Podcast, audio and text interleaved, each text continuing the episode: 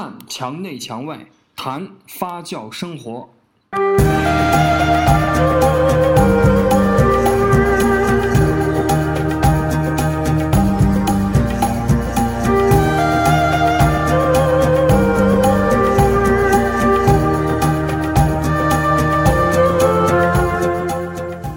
欢迎来到墙内墙外，谈谈情，说说爱，大话职场生涯利弊。我们本期的话题依然是工作并快乐着的下一期。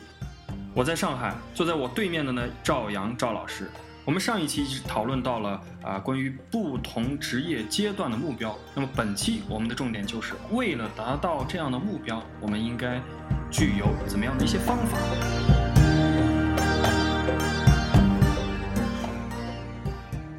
第一个牌面，学历。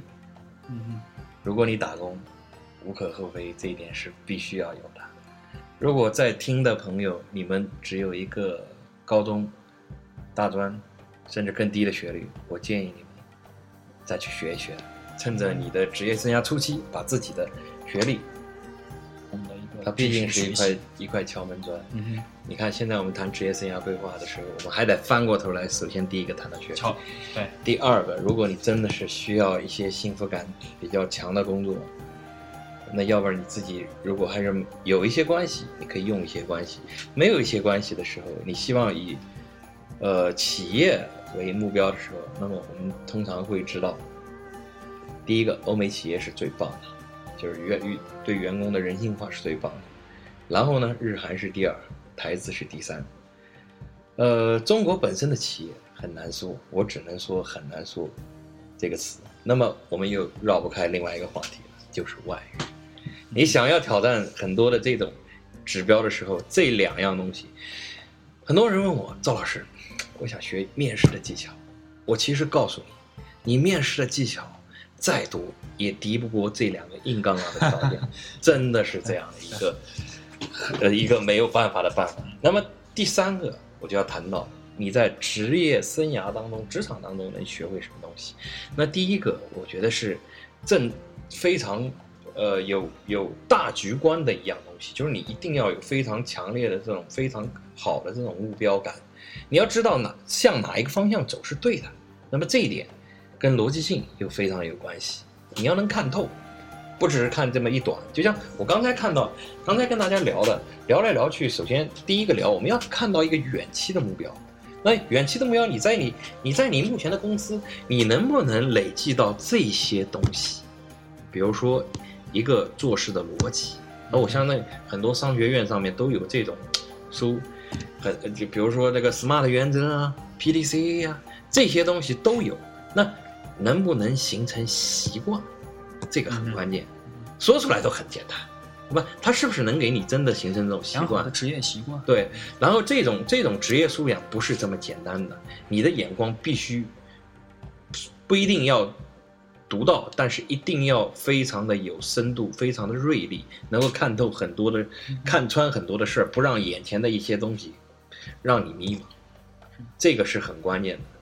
很多，呃，这个很多在很多职场的时候，老板们都会跟你说一句话：好好干，拼过这一阵子，然后你后面就会怎么样？其实我要告诉你，这是每个人，哪怕我是老板，我也会跟员工这么去说的。但是真正真正决定你命运的是你的能力，是你大局观，以及后面我还特别要告诉大家的情商，这一点真的也是非常重要的。因为你情商不好的时候，你明知道该这么做的时候，你会发现你做不下去。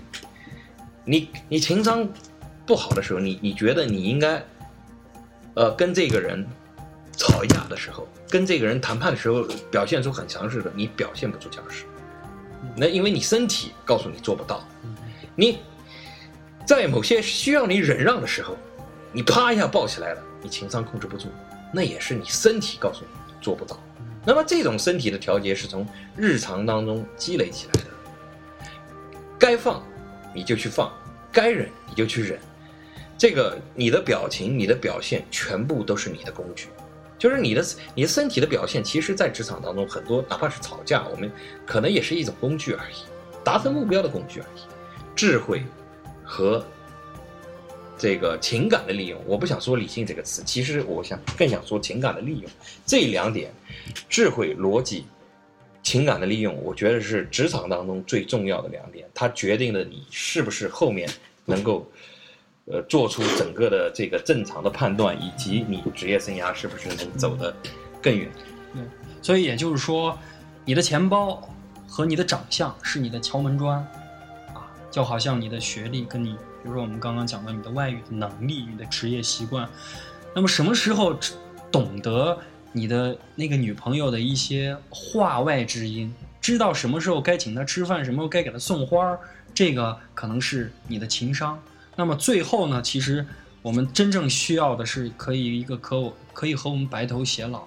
和我配合的很好的这样一个人，既然我们聊到了这个生活哈，最终是为过日子的嘛，那我们一定在工作和生活当中会有一个取舍，对吧？你不能只泡妞嘛，你这对吧？再美的女孩娶到家里，她总得过日子。说到取舍这一点啊，其实我就要谈到另外一个话题为导向，呃，公司。好跟不好，跟你有关系吗？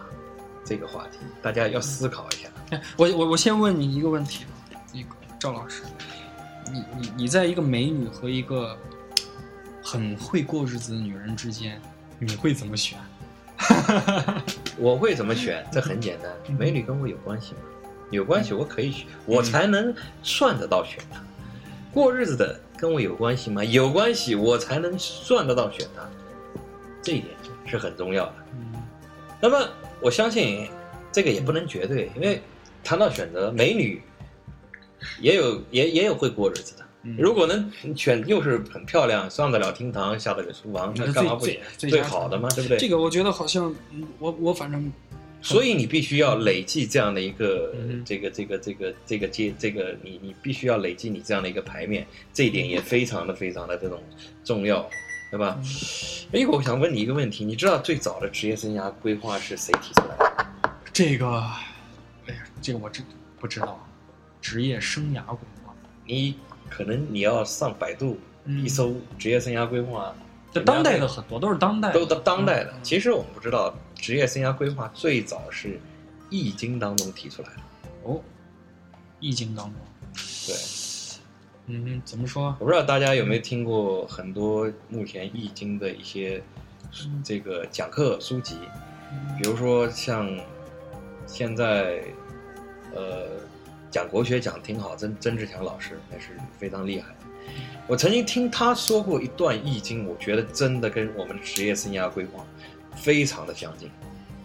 我觉得这个是很重要的。你你你，这一点你用好了之后，你才有选的权利，你才能累积到你这一点选的权利。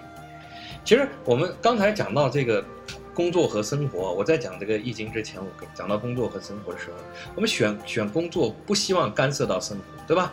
但是你有这个权利。你是不是真的有这么用五年、十年的目标去实现了呢？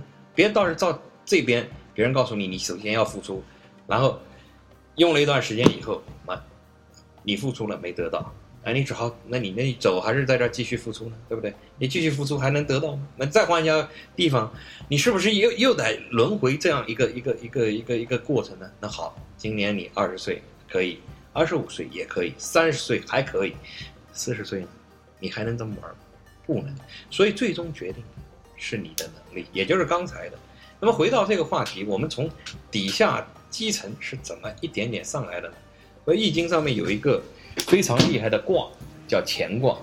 乾卦是这样讲：第一卦叫潜龙勿用。啊，刚才从西方的一些学识，突然又拉回到东方，有点希望大家能够呃适应得过来。潜龙勿用的地方是什么？你这个时候你要好好的学习，你要好好的累计，这一卦是很关键的一卦。你累计到一些牌面的时候，你才能说话。你全是手上什么小二子、小三子，对吧？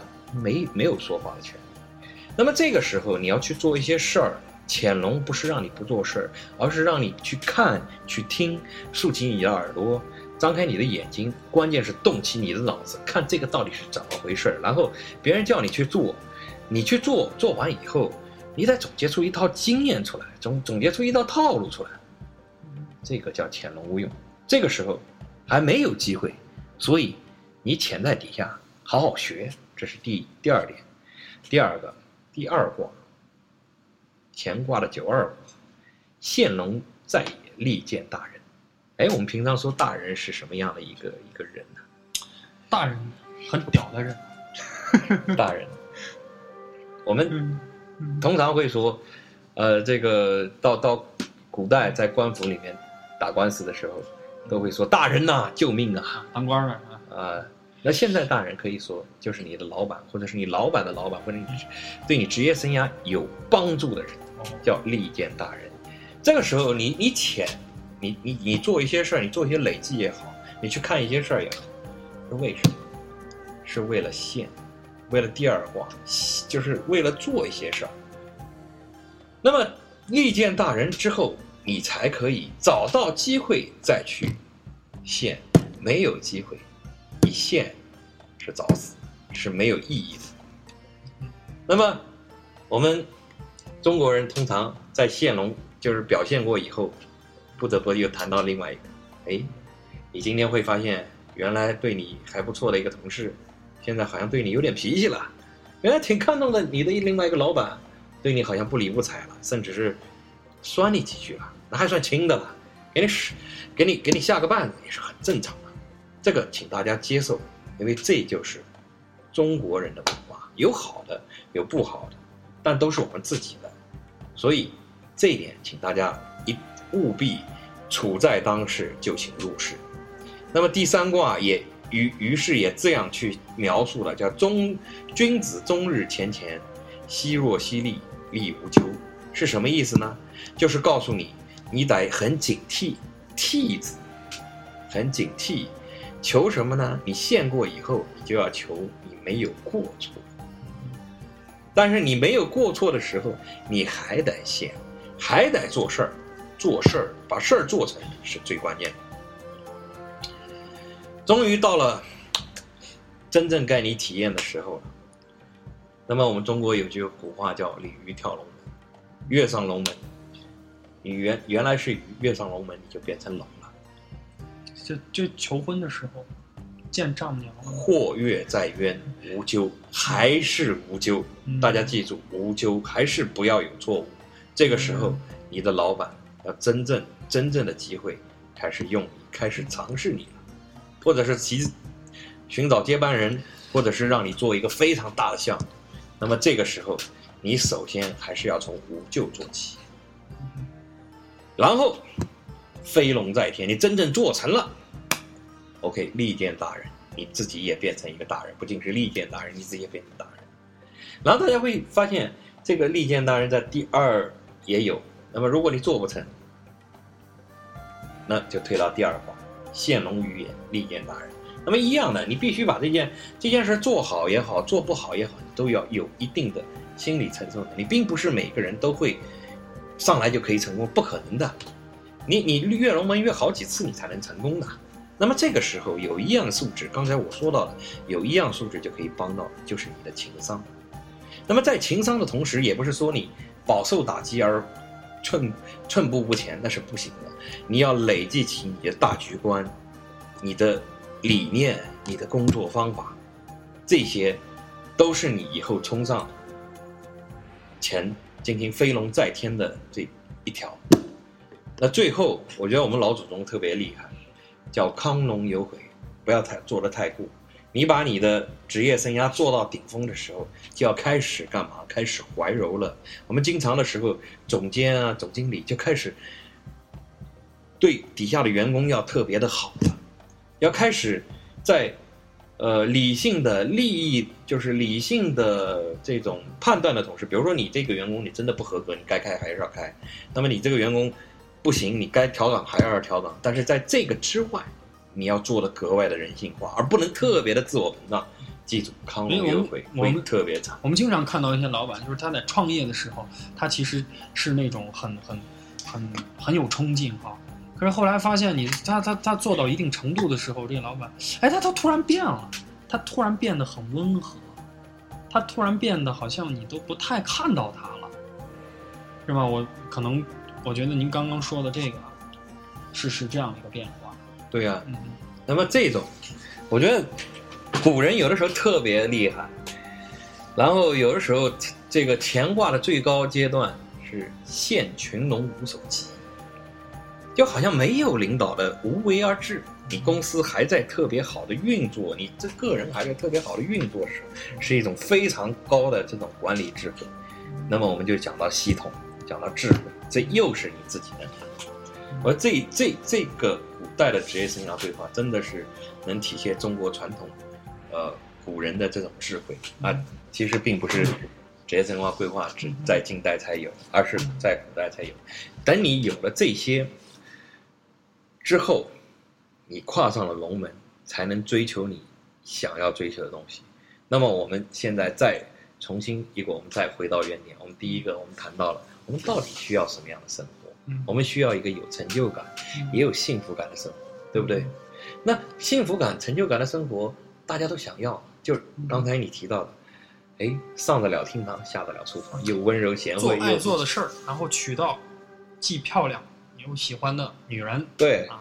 但是你你你凭什么能娶到那我们在也许大家绝大多数人可能都是目前一个普普通通的学校，普普通通的背景，这种情况之下，你就要经历过三个阶段去完成你这样的累积。第一个阶段是一个让你融入职场的阶段，该有的要有。对。第二个阶段是让你去挑战、去累计的阶段，你不要计较得失，你还年轻。第三个阶段你要求稳，要要一一定要追求这个有了大方向以后，要追求一种无无救无救之后的有成。无救，各位一定记住，是为了有成。如果是光是无救，那都是混日子，那是没有意义的。至此，最终当机会来到你面前的时候，要有特别好的一个心态，或跃在渊，跃上去，飞龙在天；跃不上去也没关系嘛，再继续现龙在野，利见大人嘛，这次重新再追一个，再追一个，也重新再找一些机会啊，我觉得也也 OK 啊。所以没有没有哪很多人会会这么早的去成功。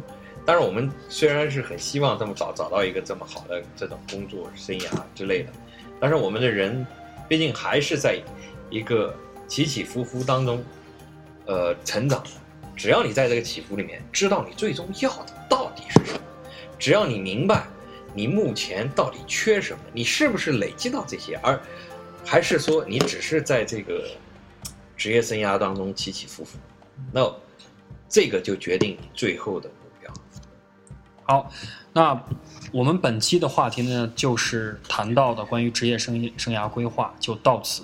我们啊、最后呢，也是非常感谢赵老师啊、最终给我们的一些，我们先是从啊、目标啊、中短长期的目标以及实现目标的方法，那么最终呢，我们在不同的阶段去如何在工作与生活之间做到这样的一个平衡和抉择。